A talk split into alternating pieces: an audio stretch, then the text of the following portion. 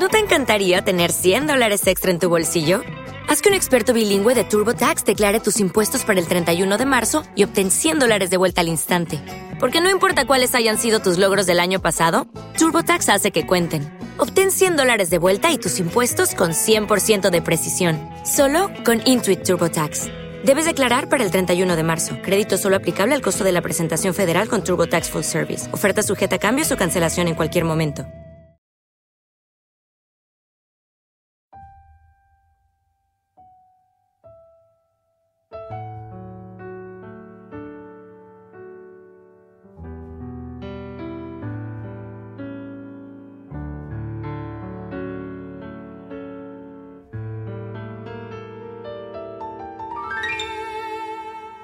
Caminando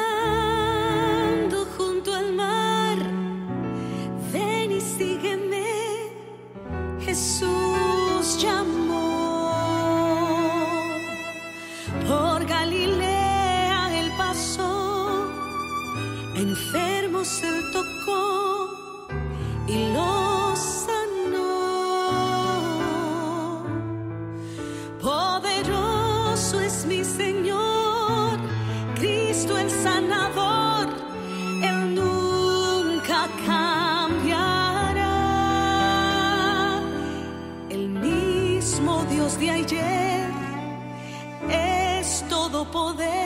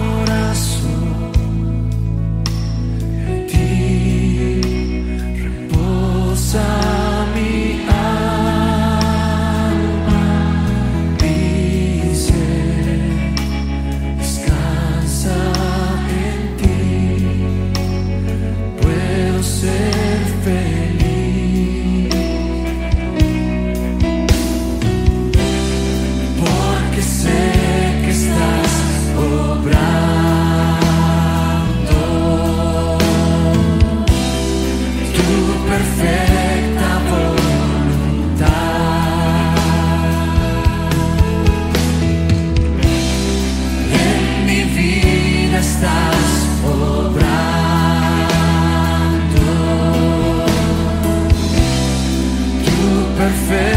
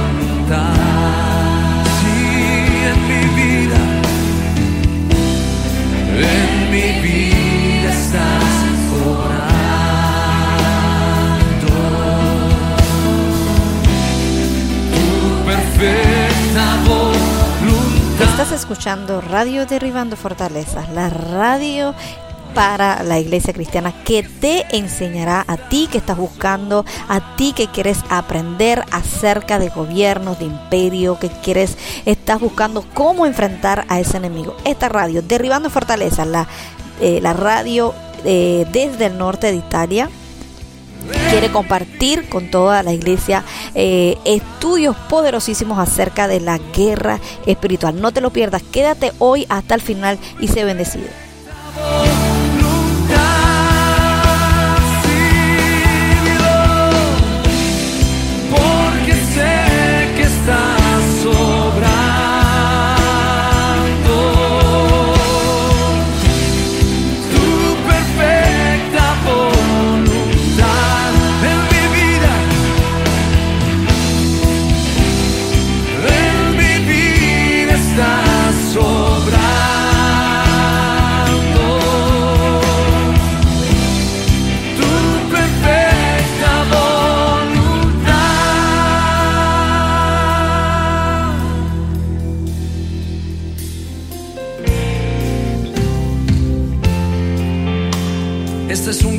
Que hemos cantado en esta noche, porque lo sabemos de corazón. Pero algunos en esta noche tienen que hacerlo una declaración profética.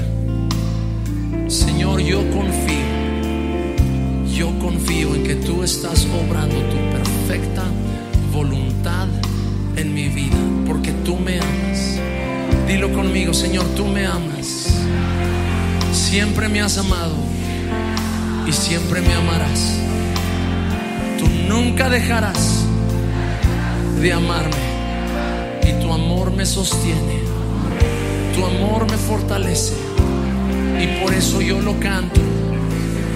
Por eso yo lo declaro, Señor. Que en ti está mi confianza. No importan las circunstancias. Yo me levanto en fe y declaro que tú eres digno. Sí, porque eres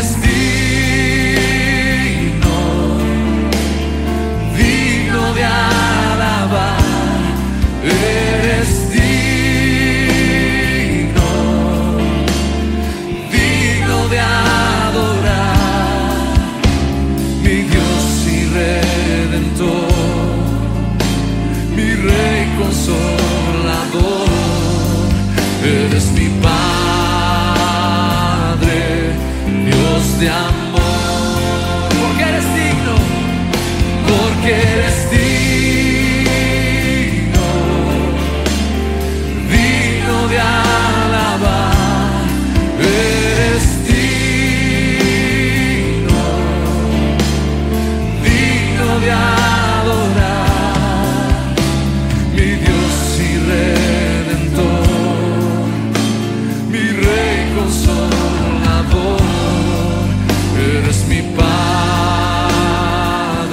domingos a todos nuestros hermanos y amigos que nos están sintonizando en esta mañana, este, esta tarde de domingo, nuevamente acá comunicándonos con ustedes a través de nuestra emisora de radio Derribando Fortaleza, eh, donde queremos estar compartiendo con ustedes un tema súper, eh, un tiempo bueno especial, temas que bueno ya ustedes ya saben de cuáles son los temas que se tratan en nuestra emisora de radio.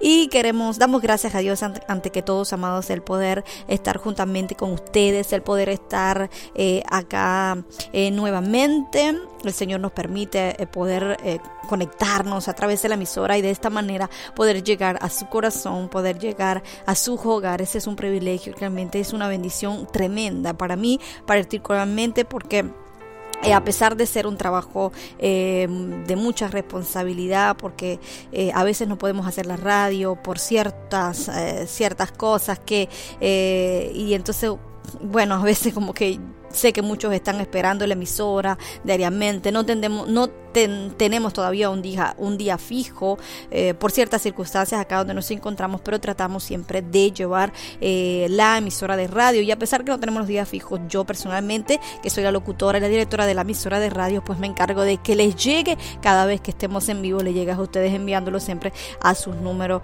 eh, bueno, al WhatsApp o a los diferentes grupos donde ustedes se encuentren para que de esa manera, aunque si no les llega eh, no tienen los días fijos, no se salten porque sé que muchos la esperan. Así que doy gracias a ustedes por la confianza, gracias a cada uno de ustedes por el apoyo espiritualmente, sus oraciones, por las preocupaciones, por cada llamada, por cada mensaje.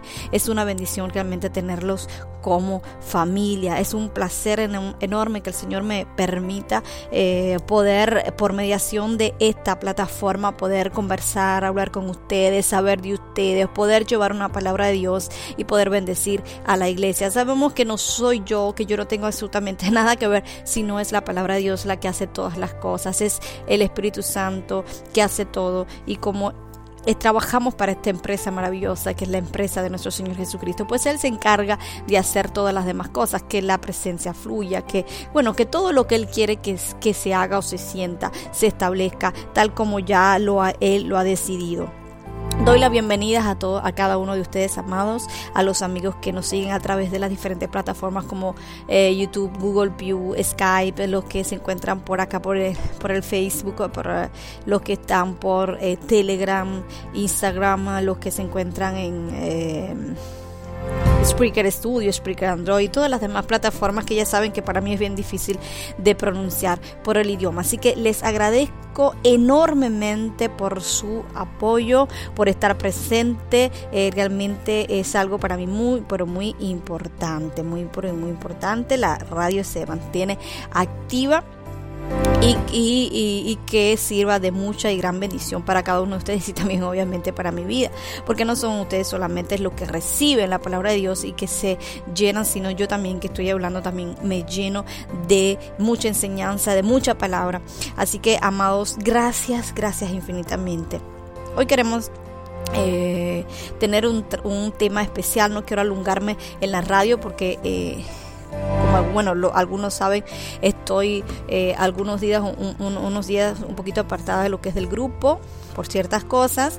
Em, y eh, pero quiero compartir con ustedes, no quiero dejar que se pase mucho tiempo sin, antes sin compartir los temas y seguir, dar seguimiento a los estudios que estamos dando por Telegram. Allí le dejé el número donde usted puede llamar, allí le dejé los dos links donde usted puede entrar al grupo em, Escuela de donde usted puede entrar a, a nuestra escuela de alto nivel, donde damos estudios, donde, bueno, damos todos estos tipos de informaciones que a usted le, le, gusta y no solo que le gusta, sino que es necesario que aprenda todas estas informaciones eh, eh, eh, y, mm, enseñanzas bíblicas, con, con, o sea, respaldadas por la palabra, otras experiencias que el Espíritu Santo nos ha permitido tener que compartimos con la iglesia para que, porque nos sirve realmente.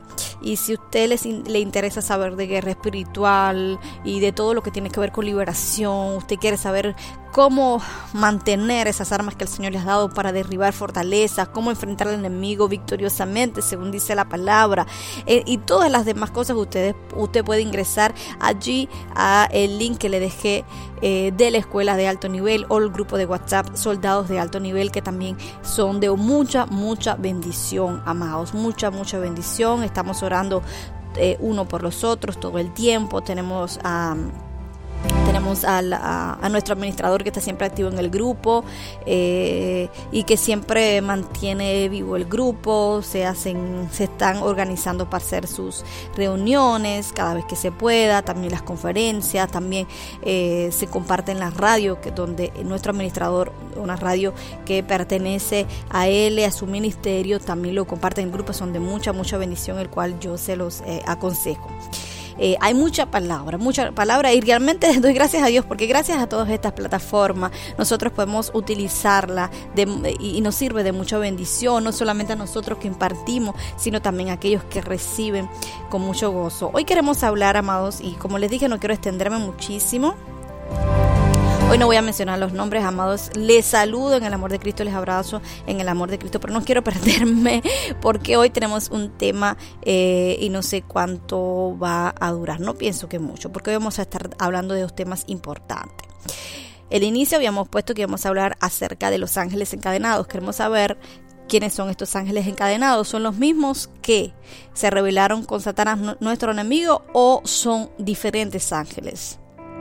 ¿Por qué algunos ángeles están encadenados y por qué otros aún andan rondando la tierra? Vamos a hablar acerca de quiénes son los demonios y es un tema muy importante porque conocer al enemigo, eso le va a ser muy, útil, útil, útil en su vida diaria, cotidiana, en su vida espiritual y eso le va a crecer espiritualmente porque le va a poder, usted va a aprender a identificar muchísimas cosas, muchísimas cosas en el mundo espiritual y en su vida en, eh, físicamente, en el mundo físico, donde usted no se había dado cuenta, pero va, esto le va a abrir muchísimo su mente. Y con la ayuda del Espíritu Santo, que es el que dirige todo este ministerio de liberación, el ministerio de nuestra radio Derribando Fortaleza, para quien no lo sabe, es un ministerio de sanidad y liberación eh, que nació en el año que siempre lo hemos tenido, pero con el contenido de la radio nació en el año 2017 que ha sido una bomba, sea a nivel espiritual que a nivel físico, donde el Señor se manifiesta de una manera impresionante, una manera increíble, trayendo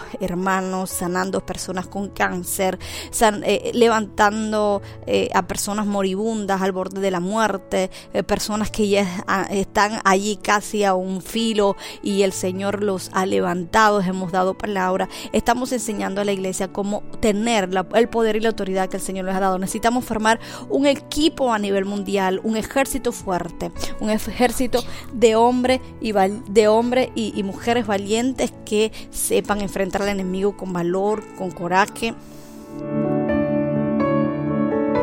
En el nombre del Señor Jesucristo, porque sabemos que la iglesia lamentablemente, tristemente se ha estado contaminando, pero necesitamos de mucha de soldados que eh, soldados que estén preparados, adiestrados en todos estos temas para vencer al enemigo y para poder detener todas las obras que eh, lamentablemente eh, se está moviendo muy rápidamente y muy ferozmente en nuestro planeta y en, o sea, en toda la humanidad. Hoy vamos a ir rapidito a hablar en, nuestro, en el capítulo 2, porque ya el capítulo 1 lo, lo, vimos y lo dejamos en nuestros grupos escuelas de alto nivel, eh, donde lo hicimos por audio, no por la emisora de radio. Y queremos eh, compartir con usted la segunda parte la segunda parte es muy importante, como ya le dije, vamos a estar hablando eh, acerca eh, de los ángeles encadenados. La Biblia habla la Biblia vamos a ver que no solo, no solo habla de los ángeles que se rebelaron contra Dios juntamente con Satanás, por eso queremos identificar y aprender quiénes son estos ángeles y vamos a ver eh, poco a poco eh, a quién se refieren estos ángeles que están encadenados. Ya vemos que la Biblia no solamente habla de estos ángeles que se revelaron al inicio, en el primer, en el primer capítulo lo vimos, en el capítulo 1 vimos cómo es que eh, Satanás eh, pudo engañar a una, una, tercera parte de los ángeles, un tercio de los ángeles, y los convenció de hacer esta rebelión y vimos cómo, según la Biblia, una, hubo una gran batalla, una gran, una gran guerra en los cielos, en el aire, y Satanás con los ángeles, eh, bueno, los ángeles del Señor, pues, estuvieron allí. Eh,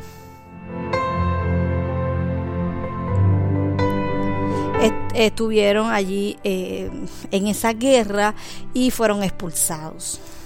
Entonces, y fueron expulsados son los que cayeron con Satanás en la rebelión. Pero la Biblia también menciona a otros ángeles caídos, encadenados en prisiones eternas para el día del gran juicio. Dice, también a los ángeles que no guardaron su primer estado, sino que abandonaron su propia morada, les ha reservado bajo tinieblas y en prisiones eternas para el juicio del gran día. Asimismo, Sodoma y Gomorra y las ciudades vecinas, que de la misma manera fornicaron y fueron tras vicios contra lo natural, son puestas, por ejemplo, sufriendo la pena del fuego eterno. Usted puede buscar este versículo en Judas capítulo 1, versículo 6 y 7, que yo... Em, que yo les recomiendo que usted lo estudie y lo lea con mucha calma. En vez en segunda de Pedro capítulo 2 versículo 4 dice, Dios no dejó sin castigo a los ángeles que pecaron, sino que habiéndoles arrojado el infierno en prisiones de oscuridad, los entregó a ser reservados para el juicio. Ahora, por lo que, que con estos dos versículos cabe la siguiente pregunta. Si los que se rebelaron contra Dios junto con Satanás están en el aire operando, ¿Cuáles son estos otros ángeles que no guardaron su dignidad? Si juzgó una parte y encadenó a otros, ¿por qué esta diferencia en un mismo juicio y en un mismo hecho? Es, incoherente y de esto estamos claros que eh, una justicia se aplique a medias para unos y otros siendo todos partícipes del mismo delito. En este punto hay muchas discrepancias teológicas. La gran mayoría se inclina a aceptar que estos ángeles encadenados son los mismos que cayeron en la rebelión con Luzbel y dicen que una parte están sueltos y la otra esperan el juicio. Otros opinan que estos ángeles no están prisioneros por rebelión, sino por otro hecho que se entiende claramente en el mismo texto, que define las causas por las cuales están encadenados. Dice, también a los ángeles a los ángeles que no guardaron su primer estado o dignidad, sino que abandonaron su propia morada, los ha reservado bajo tinieblas en prisiones eternas, asimismo Sodoma y Gomorra y las ciudades vecinas, que de la misma manera que estos ángeles fornicaron y fueron tras vicios contra lo natural. Vamos a inclinarnos, inclinarnos un poquito hacia esta última opción, ya que se encuentra un poquito más de lógica. Si aceptamos la primera teoría, que estos ángeles encadenados son los que se rebelaron contra Dios. Surgiría entonces la pregunta de qué sería, sería posible que en un juicio justo se encadenara una parte y se soltara la otra, habiendo todos cometido el mismo delito. ¿Sería posible, humanamente hablando, pensar en un juez justo que juzgara a 10 acusados, por ejemplo, de una revuelta política, portadores todo de armas que cometieron el mismo delito y que en la sentencia carcelara a 5 y soltara a otros 5 y entre ellos al líder del grupo, o sea, al cabecilla? Si los hombres siendo pecadores pueden hacer un juicio justo, ¿cuánto más Dios cuyos juicios son rectos y su justicia poderosa? Los encadenados están allí por otra causa ajena. A la, rebelión. Y esto lo veremos detalladamente, aunque es un poco difícil de entender este, este aspecto debido a la mentalidad que tenemos con respecto a los ángeles, que son considerados espíritus. Pero queremos analizar esta opción teológica que consideramos un peso teológico. Los hijos de Dios, por ejemplo, en el Antiguo Testamento aparece la palabra hijos de Dios en relación específica a los ángeles. Usted puede leerse Job capítulo 1 versículo 6 y capítulo 2 versículo 1. Léase todo Job porque también en Job hay una enseñanza tremenda y poderosa. A los hombres se les dice que son hijos de hombres. Aconteció que cuando los hombres comenzaron a multiplicarse sobre la faz de la tierra, las, les nacieron hijas y viendo los hijos de Dios que las hijas de los hombres eran bellas, tomaron para sí mujeres escogiendo entre todas. El término hijos de Dios no se, no se refería a los creyentes porque aquella civilización estaba corrompida, excepto Noé y su familia.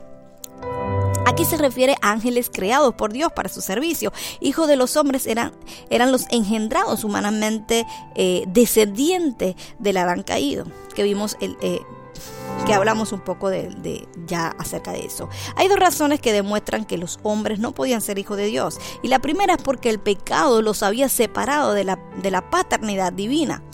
Eh, destituidos de la gloria de Dios, dice la Biblia, y la segunda es porque no se había efectuado la reconciliación ni la dotación de Cristo. Le hace Juan capítulo 1, versículo 2. Aquí le dejo siempre los versículos para que usted filtre todo por la palabra. ¿Qué quiere decir? Que solo se usaba la palabra hijos de Dios en el Antiguo Testamento como referencia a los ángeles. En el libro de Job se considera escrito en la época eh, patriarcal por el hecho de que Job intercedía por sus hijos. Job capítulo 1, versículo 5. Así que la palabra hijo de Dios usaba, eh, usada en Job capítulo 1, versículo 6 y capítulo 2, versículo 1, ¿qué indica? Indica la reunión de los ángeles. deducimos hipotéticamente que en Génesis capítulo, capítulo 6, versículo 1 al 3, ocurrió lo siguiente. Ciertos ángeles mensajeros se eh, personificaron y tomaron cuerpo y en esta condición tenían sexo. Una vez en este estado, que era contrario a su propia morada naturaleza, según Judas capítulo 1, versículo 6, que usted puede leerse, se unieron a relación sexual con las hijas de los hombres, de las cuales nacieron seres gigantes de renombre. Génesis capítulo 6, versículo 4. O fuera de lo común. Y esa violación contranatural contranatural recibió el juicio de Dios, el cual los encadenó a prisiones eternas. Y dice Judas eh, eh, explícitamente que no guardaron su dignidad, sino que abandonaron sus propias moradas, o sea, su estado espiritual o angelical, y se entregaron a actos contranaturales. En la segunda, segunda de Pedro, capítulo 2, versículo 4, se menciona a estos ángeles como juzgados, o sea, metidos en los eh, eh, calabozos para ser eh, preservados para el juicio final. Y sus sellos se comparan a los de Sodoma y Gomorra en relación a los pecados contranatural. El hombre al juntarse con otro hombre deja su naturaleza normal y los ángeles al juntarse con las hijas de los hombres también dejaron su naturaleza natural. Lo que se produjo entonces el juicio de Dios contranatural. ¿Qué es? Es aquello que va contra lo natural como la homosexualidad, que va contra la naturaleza del sexo. En los ángeles consiste en que dejaron su estado original, que sin cuerpo y sexo, fíjese, sin cuerpo y sexo, y se hicieron varones tomando un cuerpo ya que podían hacerlo, pues tenía esta capacidad, porque los ángeles tienen esta capacidad, que no la tienen los demonios, atención, tienen esta capacidad. Estos ángeles cometieron el, pecado de tomar forma humana y vivir en las hijas de los hombres. O sea, vivir con ellas violando la naturaleza y su fin. Pero ¿es posible esto bíblicamente? ¿Es posible o no es posible? Vamos a ver. Vamos a ver primero de la personificación. Porque algunos dicen, bueno, los demonios y los ángeles caídos son iguales, pero en realidad lo llamamos todos el término demonios para comprender y entender, pero son dos seres diferentes. Para conocer mejor la naturaleza angelical se hace necesario estudiar las características. Dice Hebreos capítulo 1 versículo 14 que los ángeles son espíritus ministradores superiores. ¿Acaso no son todos espíritus servidores enviados para ministrar a favor de los que han de heredar la salvación? Y, y, lo de los ángeles dice, Él hace a sus ángeles vientos y sus servidores llamas de fuego. En Hebreos capítulo 1, versículo 7. En este pasaje se le describe como seres no justos a tiempo y espacio, pues se describe su velocidad o su eh, eh, operación como vientos y su acción en el mundo como fuego, siendo superior a los hombres en su naturaleza, pero como mensajeros y servidores de Dios para con el hombre. Hebreos capítulo 2, versículo 7 dice, les has hecho por poco tiempo menor que los ángeles. Le coronaste de gloria y de honra.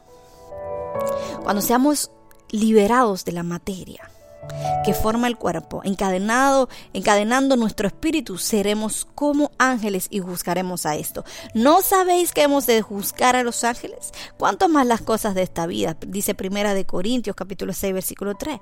Su nombre parece de griego ángelos, que, eh, que significa mensajero. Y tienen libre albedrío y, y son inmortales. Esto lo vimos en el primer estudio que Dios no, destruyó a Satanás porque tiene también, eh, eh, bueno, su... Eh, eran, como decir, inmortales, no morían. Entonces, respondiendo, Jesús dijo, los hijos de este mundo se casan y se dan en casamiento, pero los que son tenidos por dignos de alcanzar aquel mundo venidero y la resurrección de los muertos no se casan ni se dan por casamiento, porque ya no pueden morir pues son como los ángeles y son también hijos de Dios, siendo hijos de la resurrección.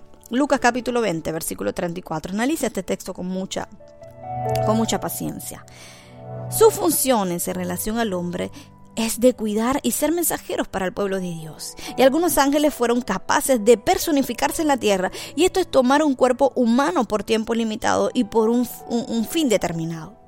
Fue así que tres varones visitaron a Sara y Abraham y comieron. Les lavaron los pies y dieron el mensaje y se fueron. Estos tres ángeles eran mensajeros del Altísimo, según Génesis capítulo 18. Otro hecho notable de personificación de ángeles es el del Génesis capítulo 19, cuando Dios ángeles fueron a sacar de Sodoma y Gomorra Lot y su familia. Notemos que llegaron a ser personas con sexo y en este caso masculino. Los sodomistas los vieron, se enamoraron de ellos y quisieron que Lot se les le entregara a estos hombres para satisfacer sus, perversos instintos sexuales. Los conscientes eh, de que eran ángeles personificados ofrece a sus hijas, ya que los ángeles teniendo cuerpo eran físicamente como humanos y quería, quería salvarlos de tal de tal atrocidad. Y es por esa, eh, eh, esta gente era capaz de cualquier cosa. Lot ofreció a sus dos hermosas hijas para proteger a los ángeles o estos seres angelicales que eran personificados como seres humanos. Pero a los sodomistas no le gustaban las mujeres y rechazaron entonces la oferta. Quería a esos hombres hermosos, o sea, a los ángeles personificados y trataron de romper la puerta. ¿Qué hicieron estos hombres? O sea, estos ángeles usaron sus poderes y cegaron todo a todos y pudieron entonces huir de allí con Lot y su familia. Ahora, Podemos hacer una larga lista de personificaciones angelicales en el Antiguo Testamento, en el Antiguo Testamento, por ejemplo, el ángel con el cual luchó Jacob en Génesis 32, 24 al 30, el ángel que vio a Balán en número 22, 31 al 35, el ángel que habló con el pueblo de eh, Boquín en Jueces capítulo 2, eh, versículo 1 al 5 y entre muchísimos otros. Muchos hechos, amados, revelan el poder de la personificación de los ángeles en el Nuevo Testamento.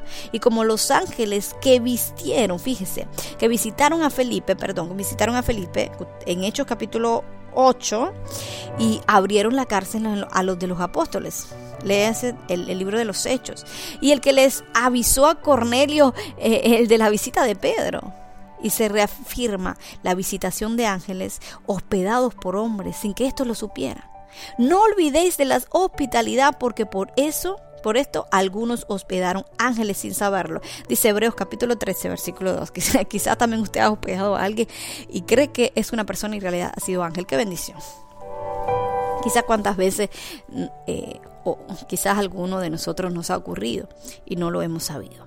Basados en estos hechos, amados, los ángeles al tomar forma humana adquieren no solamente cuerpo que come y se lava, sino que también, eh, sino que eh, eh, también sexo. Pueden haber cometido tal hecho por lo que se le condenó a prisiones eternas desde el mismo momento en cometieron tales actos. Léase segunda de Pedro capítulo 2 versículo 4.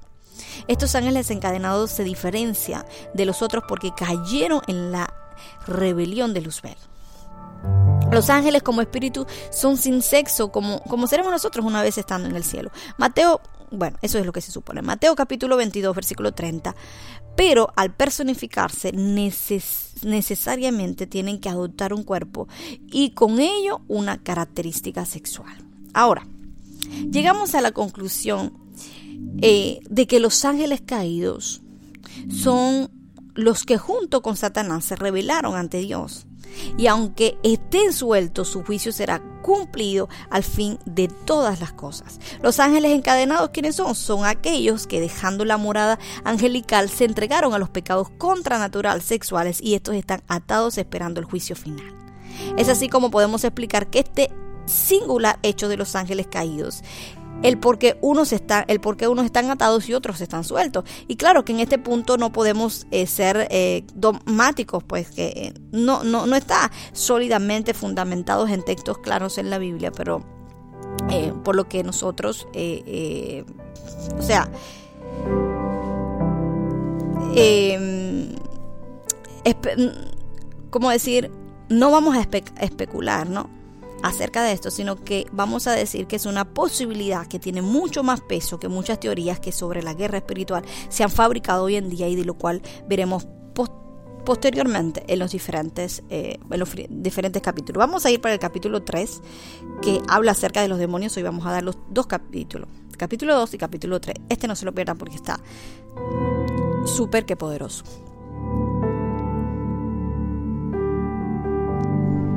Ahora, Dejando atrás el tema relacionado con los ángeles caídos, nos vamos a enfrentar en este momento a la parte más difícil, a la más profunda y complicada de todo este estudio que vamos a estar compartiendo con usted.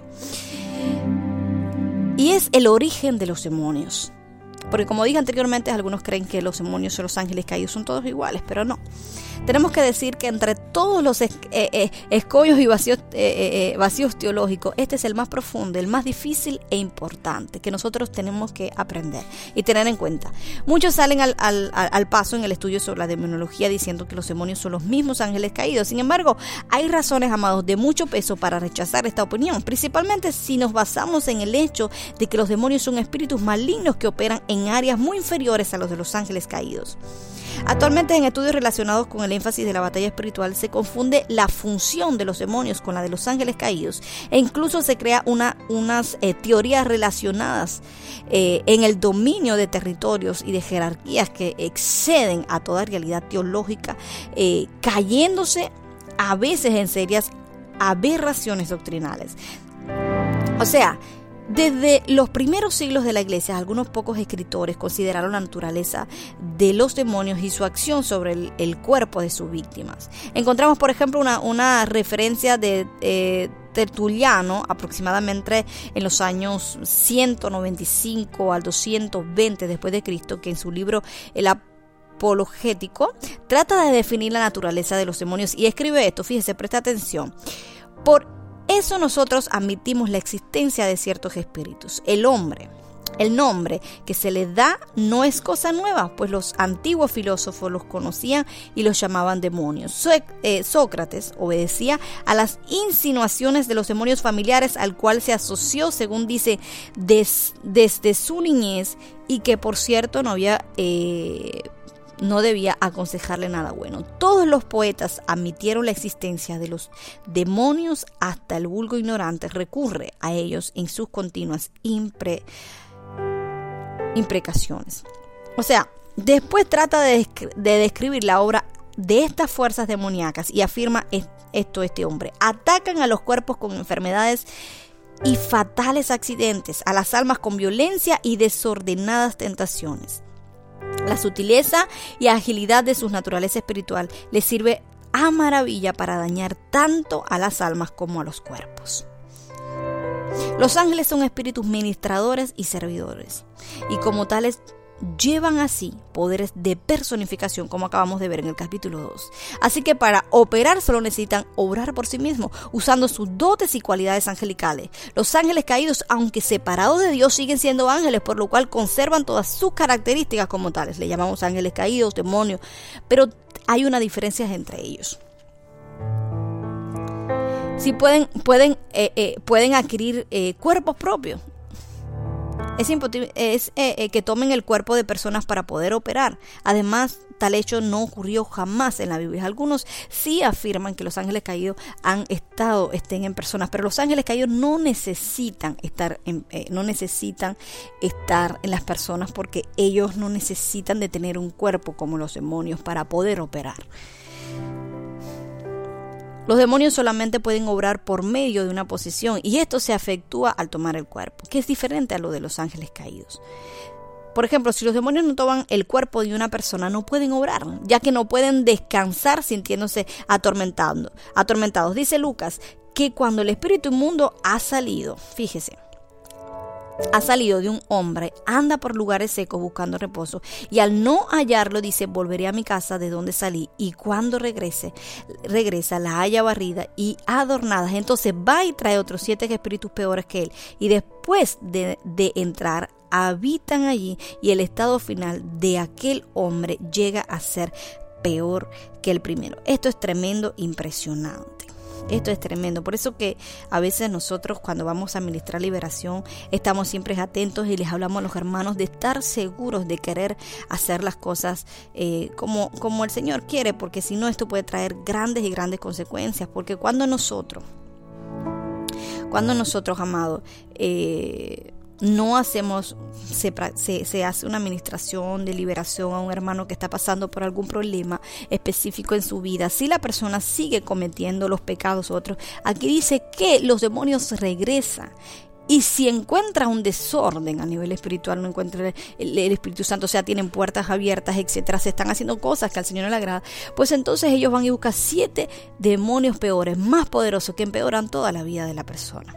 Y hay que estar atentos con eso. Entonces, cuando las legiones de demonios toman el cuerpo, producen destrucción, producen violencia, depravación y no quieren salir de la persona.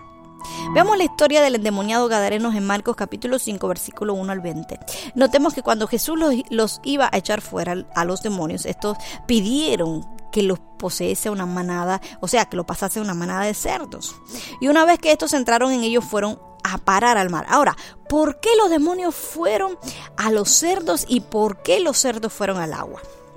A los cerdos les sabemos que no les gusta el agua sino el lodo.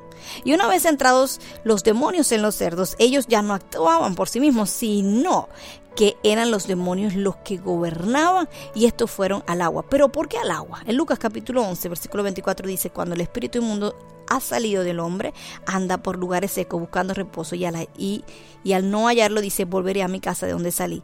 Así que la sequedad no le permite a estos espíritus malos encontrar descanso, que quiere decir reposo, ya que en esta situación se, se, sienten atormentados. Pero al poseer a un cuerpo, encuentran alivio y movilidad para operar. Hay dos formas para que los demonios hayan descanso. Una es el elemento cuerpo humano, en donde ellos se dan gusto destruyendo. Y el otro es el elemento es el agua, en donde adquieren un descanso. Es un hecho innegable que los que trabajan con espíritus ocultismo usen el agua como medio de atracción. De, allí se amplía la difusión de los ritos de la Iglesia Católica como medio de exorcismo. Tanto el espiritismo como la brujería, el agua es portadora de espíritus. Los, marineros y pecadores relatan continuamente hechos fantásticos, tales como ruidos, gemidos, clamores, lamentas, lamentos, entre otras cosas. Y el mar es un lugar de reposo de los espíritus porque en agua se han negado. Y esto explica por qué los cerdos fueron al mar. Y también eh, eh, el por qué sufren en los lugares secos. Las creencias y temores, por ejemplo, de los marineros, de los pescadores, eh, a fenómenos metafísicos en el mar, es tan antigua que, que, aparecen muchos relatos de ellos en la mitología griega y aún en la misma Biblia que se registra estos hechos. Dice que cuando los apóstoles estaban en alta mar, se desató una tormenta, entonces Jesús vino a ellos y sobre las aguas para ayudarlas, pero ellos se turbaron con miedo y dijeron, un fantasma, le hace Mateo para que vea la historia. Ahora, ¿por qué pensaron que era un fantasma? ¿Por qué pensaron que era el Señor un fantasma, que era Jesús un fantasma? Porque como pescadores estaban ya predispuestos a tales ideas, ya que este es un hecho común en todos los que viven en el mar y están predispuestos a estos fenómenos metafísicos. Quiero concluir este punto diciendo que entre las manifestaciones de ángeles caídos y demonios existen las siguientes diferencias. Número uno, los ángeles caídos tienen la facultad de obrar desde afuera, usando los poderes angelicales para engañar.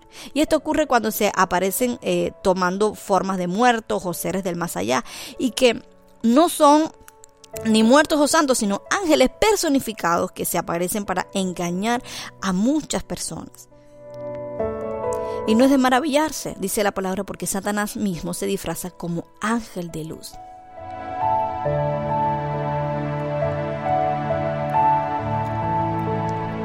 Pues el que se va no vuelve, sean buenos o malos, dice segunda de Samuel capítulo 12, eh, del 22 al 23.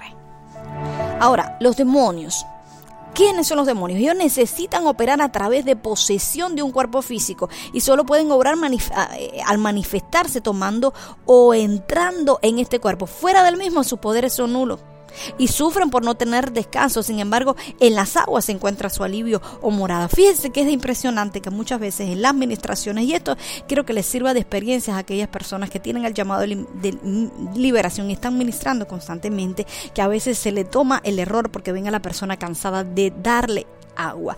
Cuando hemos experimentado que, eh, que cuando la persona que se está ministrando, se le da agua porque se ve que está sudado, porque tal vez la administración se ha vuelto muy intensa, muy cansada, le damos agua, el demonio se, se, se fortalece y nos cuesta mucho trabajo después, eh, parece que tuviéramos que empezar desde el inicio. Me ocurrió, por ejemplo, personalmente a mí un demonio que me dijo, dame agua, dame agua, ella tiene mucha sed, ella tiene mucha sed, pero ya yo sabía acerca de esta, de esta información porque nos habíamos dado cuenta eh, en una administración que estábamos dando, cada vez que la muchacha tomaba agua, eh, pues el demonio se fortalecía y se volvía más intensa.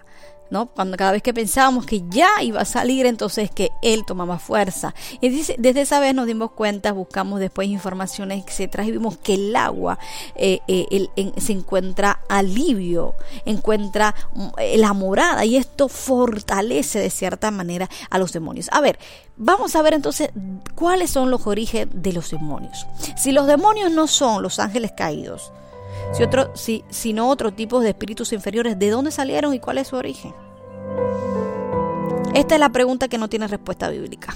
Pues aunque su poder, su poder es manifiesto en todo el Nuevo Testamento, nada podemos eh, descubrir al respecto a la luz de la palabra de Dios. Sin embargo, varios análisis eh, lógicos pueden revelar lo siguiente. Los ángeles caídos, encabezados por Satanás como jefe, no pueden ser ni serán jamás omnipresentes ni omniscientes. Así que si están en un sitio, no pueden estar en otro al mismo tiempo. Y no fueron tantos millones como para controlar toda la creación. Ni que siquiera Satanás puede saber de lo que uno piensa o, o, hay dentro del hombre, a no ser que fuerzas internas del mal lo llevaran a hacer lo que él quisiera. Por eso él conoce el, el futuro de los hombres que domina, porque él los dirige hacia lo que ha planificado, obviamente. En otras palabras, al dirigir el destino de los que posee, produce el efecto que desean para así engañar y seducir a la gente. Si Satanás lo supiera todo y conociera todo lo que hay en la mente de la gente, incluso el corazón del hombre, sería como un Dios. Pero esta capacidad no la tiene nadie. Es una cualidad exclusiva del Espíritu Santo. Otro hecho es que en la Biblia nunca se originó una posesión angelical a un ser humano. Algunos dirían que Cristo dijo a Pedro, apártate de mí, Satanás, pero es absurdo pensar que fuera el mismo Satanás el que poseyó a Pedro, sino más bien como en otros muchos casos utilizó a sus huestes para llevar al hombre a su voluntad, sin que él necesariamente tenga que estar presente. Pues no es Dios para estar en todo lugar. Hay veces en administraciones que los demonios se hacen pasar por, por Satanás, que el Señor reprende y dice, yo soy los velos, soy Satanás. Pero al final, con mucho, mucha... Eh, eh, eh, porque como, como lo hace más bien para atemorizar al que está ministrando, ¿no? Porque cuando te dices un demonio, sí, toma cierto temor, pero, pero cuando te dice que Satanás, entonces a muchos le, le tiemblan las paticas, ¿no? Como pudiéramos, suelamos decir, pero él, no, él tiene realmente cosas mucho más importantes que estar específicamente poseyendo una persona.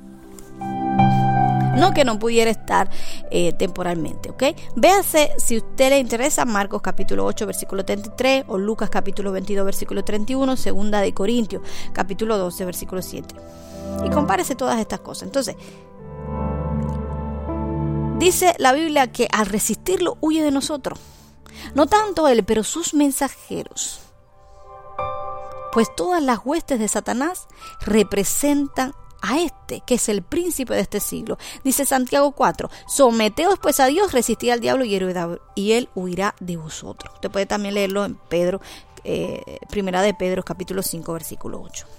O sea, amados, estos espíritus malignos o estos demonios operan degradando al hombre. Ellos desempeñan una función diferente a los ángeles. Pero ¿de dónde salieron entonces estos demonios, demonios si no son los ángeles caídos? Veamos una hipótesis de una posible origen. Atención, una hipótesis de una posible origen. Si los demonios toman cuerpo, y solo así se sienten satisfechos. Es lógico suponer que alguna vez ellos tuvieron un cuerpo. Sus tendencias al tomar un cuerpo en posesión total es de llevarlos al nudismo, a la destrucción de cuerpo, violencia y buscar lugares solitarios. Según Lucas capítulo 8 versículo 23 o Marcos capítulo 5 versículo 3, léaselo. Y en estas acciones muestran su satisfacción e inferioridad ante el hombre. Ahora bien, vamos a analizar esto. Lucero portaba luz a las naciones. Y esto fue antes de ser tinieblas, en la era predénica e prehistórica. Gobernó el mundo, por lo que debieron de existir seres inferiores al hombre, los cuales en el cataclismo que dimos en la, en, la primer, en el primer eh, eh, en el primer estudio que vimos, eh, gobernó al mundo.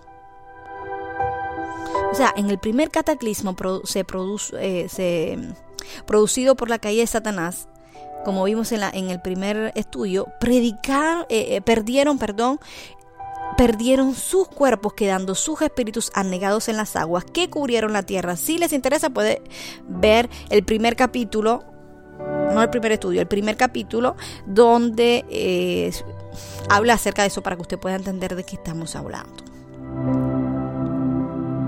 Ahora, siendo esta su morada temporal, cuando no toman cuerpo, o sea, el agua. Algunos se refieren a, un abismo en el centro de la tierra, en donde un ángel llamado Apolión, según dice Apocalipsis, eh, fíjese, eh, Apocalipsis capítulo 9, versículo 11, cuida y suelta por etapas a los que esperan los últimos días para engañar la tierra y en donde moran todas estas huestes demoníacas y afirma que serán sueltas en la gran tribulación según Apocalipsis capítulo 11, versículo 7. Cuando hayan concluido su testimonio, la bestia que sube del abismo habrá, hará guerra contra ellos, los vencerá y los matará. Apocalipsis capítulo 11, versículo 7. Así que las aguas son las moradas de estos espíritus inmundos, amados. Atención. Si hubo un hombre prehistórico, que lo vimos en el primer... Eh, em, lo vimos allí en, en, en el capítulo 1 Fíjese, si hubo un hombre prehistórico inferior, no puede haber sido una creación edénica, porque desde Adán hasta hoy no han habido eh, rastros históricos de seres inferiores de descendencia edénica. Más bien, las huellas arqueológicas de Mesopotamia, bajo la civilización caldea, muestra a un hombre antiguo, eh, eh, superdotado de gran inteligencia. Seres, estos seres prehistóricos vivieron en cuevas, eh, con cuerpos desnudos, con actividades salvajes y quizás sean los que gobernó Lucero. Y al parecer esos espíritus pasaron a ser demonios al servicio de Satanás. Sería bueno documentarse acerca de la era eh, de piedra eh, o, o, de la era paleo, paleolítica, si se puede decir de esa manera, de los rastros prehistóricos analizados como, como, eh, como algo anterior al Edén, del Edén e indagar sobre lo que ocurrió en Génesis capítulo 1, versículo 1. Fuera bueno indagar acerca de eso, pues allí habremos resuelto no solo una incógnita bíblica en relación a, los, a, las generaciones prehistóricas, sino otros problemas más en relación con Satanás, su caída y los demonios, así como el entendimiento entre la ciencia y la religión.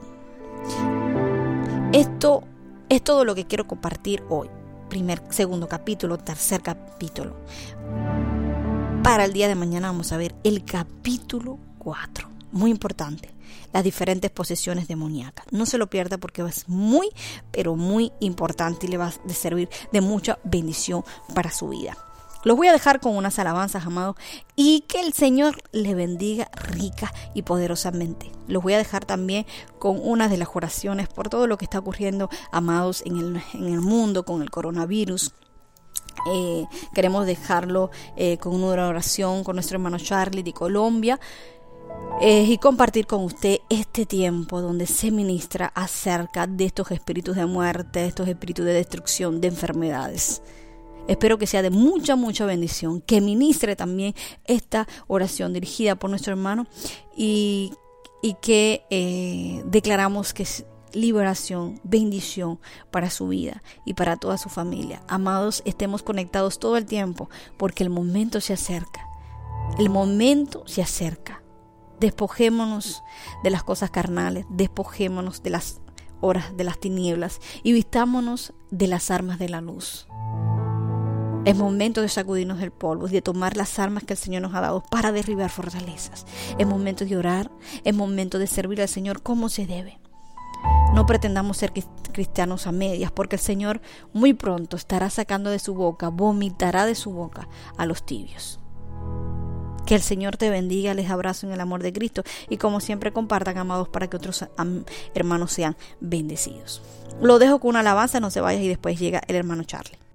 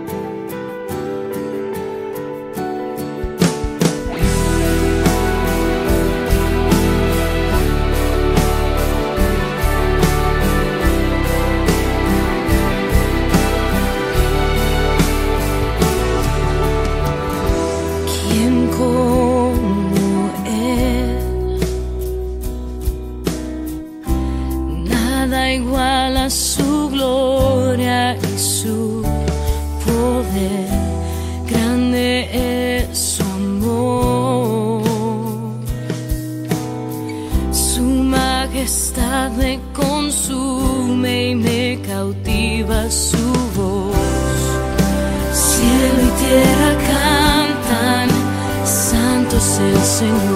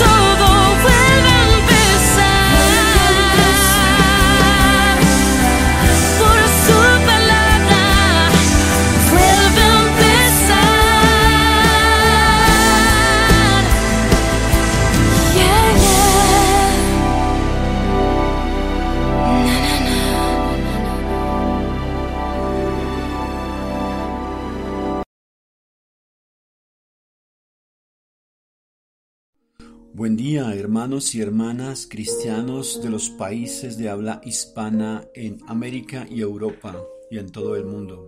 Les habla su hermano en Cristo, Charles Vanegas. En esta ocasión el Señor nos ha permitido, a través de la comunión de esta semana, encontrar una oración dirigida a todas las personas que se encuentran sometidas en alguna condición de injusticia. Usted que ha sido víctima de un fallo de un juez sustentado en argumentos calumniosos, mentirosos, usted que está pagando las consecuencias de un acto de personas impías que le están cobrando a usted algo que usted no cometió. Usted que está siendo víctima de acoso, de cuentas y deudas que no son suyas. Usted que ha sido víctima de demandas calumniosas y que le han perjudicado al punto de arrinconarle en alguna parte de su casa, en algún lugar como una cárcel, usted que no encuentra la salida y que por más que lucha, encuentra que está en cautividad y que no tiene cómo defenderse. Esta oración ha sido fundamentada en varios versículos bíblicos y específicamente en el pacto de David y Dios. Usted va a escuchar esta oración una vez, luego la va a volver a escuchar, pero la va a repetir cuantas veces sea necesario para que usted asimismo sea tocado por el Espíritu Santo, asimismo sea lleno de clamor delante del Rey, y si es posible usted haga un ayuno, haciendo esta oración y dirigiéndose al trono de justicia de nuestro Dios Padre Todopoderoso, a ese tribunal compuesto por Jehová Dios Padre, Jesucristo nuestro intercesor, nuestra ayuda y nuestro abogado, y ante el Espíritu Santo quien gime por nosotros con gemidos indecibles. Señor, Jehová Dios Todopoderoso, yo habito en tu casa Hoy dame reposo de mis enemigos que me han rodeado. Haré pues hoy conforme a lo que has dispuesto en mi corazón, por cuanto Jehová está conmigo. En esta hora desata tu palabra sobre mí, oh Jehová, Dios de los ejércitos.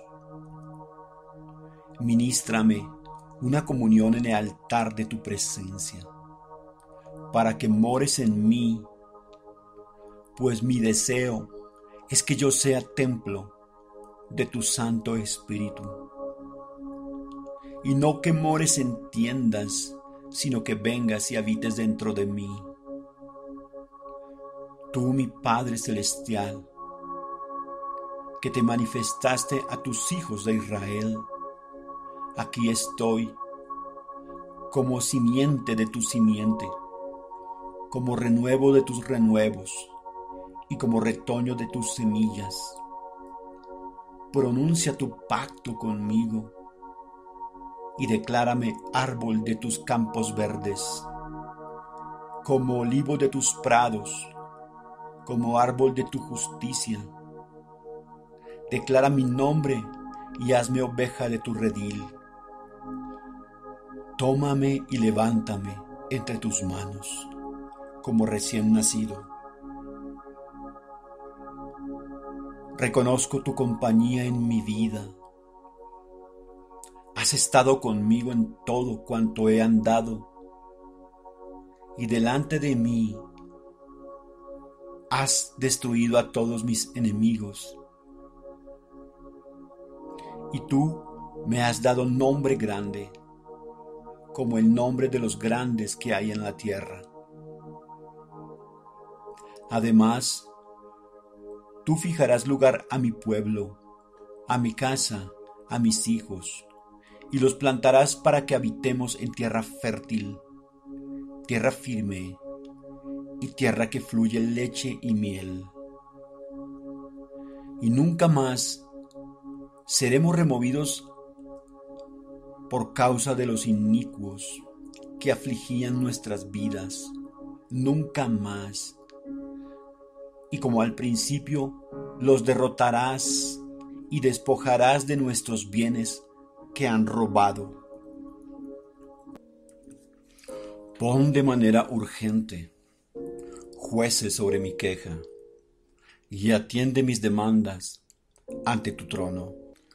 Emite tu decisión a mi favor, pues la justicia de los hombres se ha corrompido y mi libertad han negociado.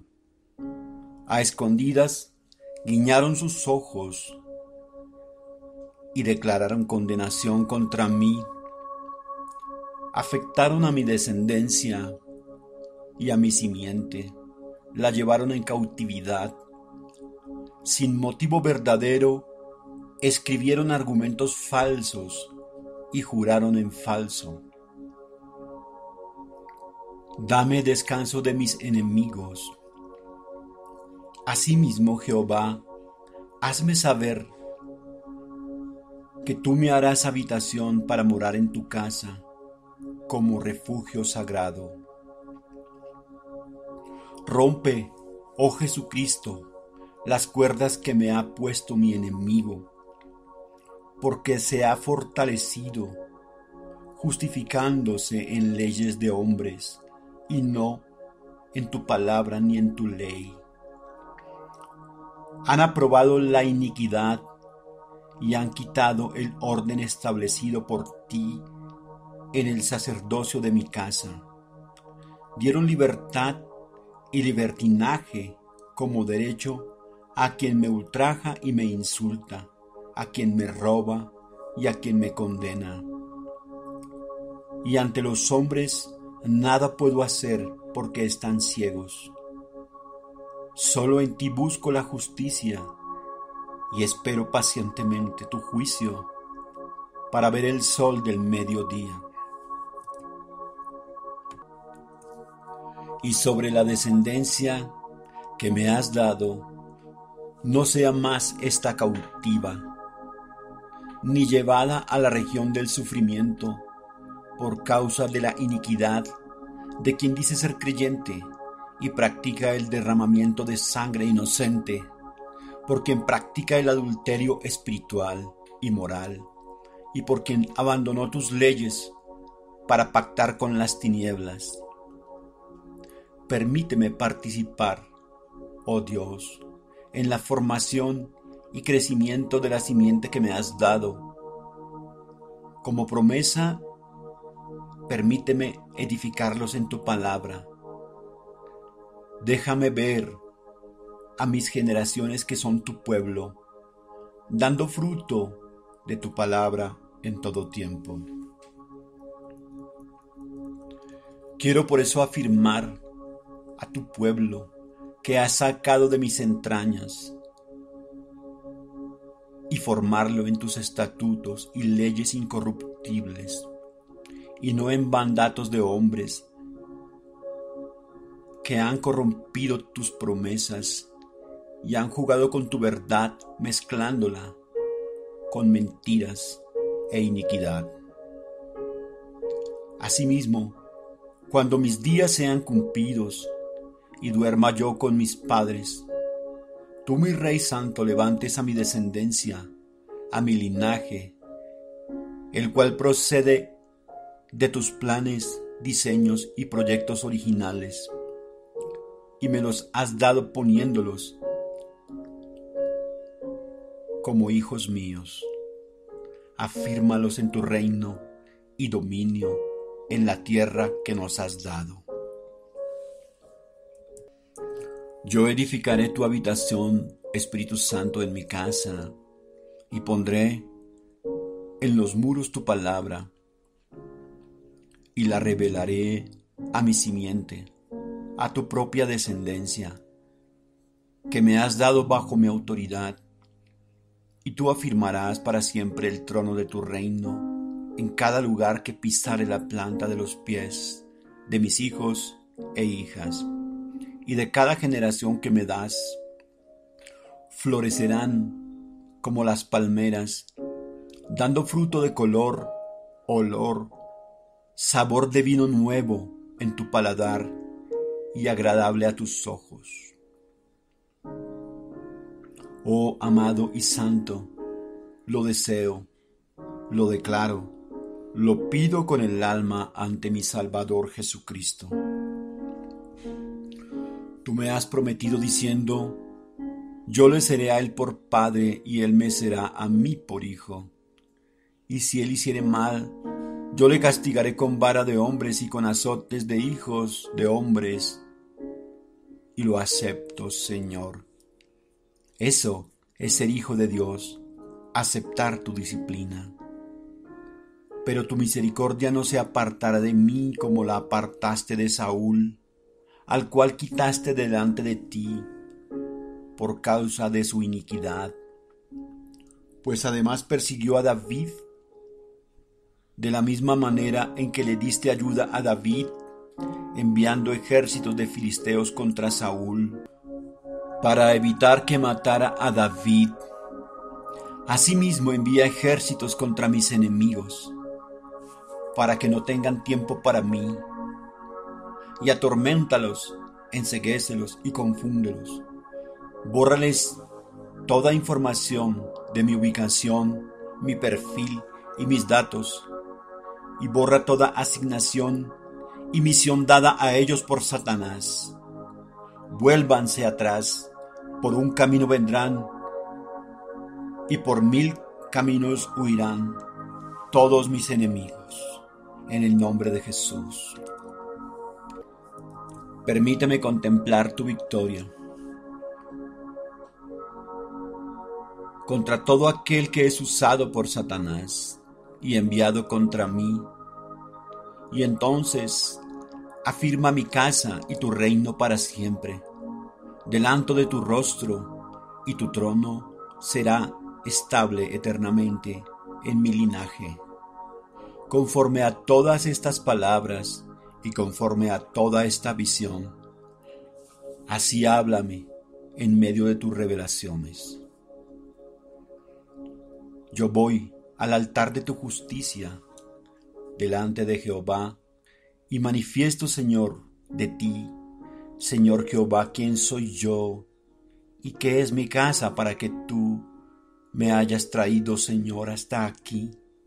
Ciertamente por misericordia me permites entrar en tu trono para exponer a mis enemigos ante la luz de tu justicia.